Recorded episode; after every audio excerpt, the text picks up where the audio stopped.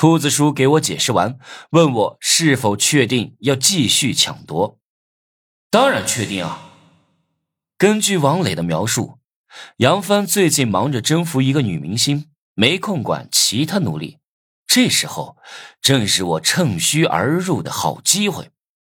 那你主动向系统发起请求，进入抢夺模式。抢夺模式，我压根都没听说过。兔子叔见我沉默了，打字问我没看过论坛里的游戏攻略吗？我说是的，太忙了。然后他告诉我说，攻略里有各种资料都有，还有很多隐藏的模式都有介绍，让我有空的时候多看看。说到论坛，我挺不好意思的，平时自己也经常上论坛，但大部分时间都是去看玩家直播玩女人的。没有看过高级玩家发的攻略帖，我按照秃子叔的提示，成功的进入了抢夺模式。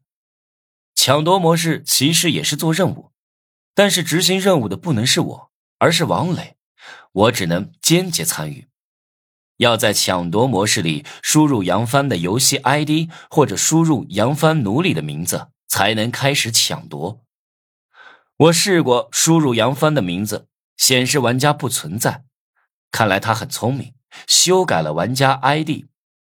之后，我输入王磊的名字，正式开启抢夺模式。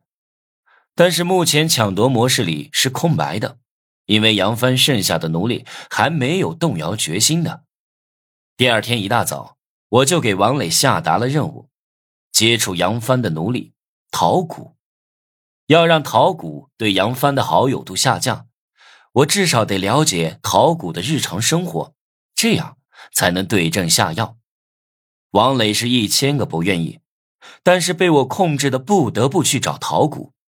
王磊、陶谷他们都是杨帆的奴隶，以前经常接触，时隔一年多也能再联系上，也该开始做第二轮的主线任务了。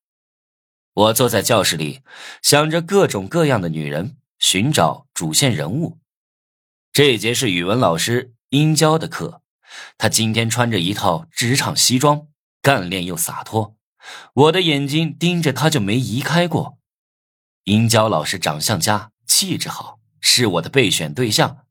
除了她，班里女生中的范婷婷是第二个对象，但是她对我友善的，我下不了手。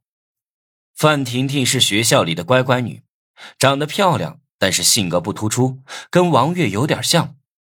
主线任务是一次比一次难，我肯定要选不同性格的女人。学姐秦雅轩是我的第三目标。我去，上次我走错房间，那滋味真是爽。嘿嘿。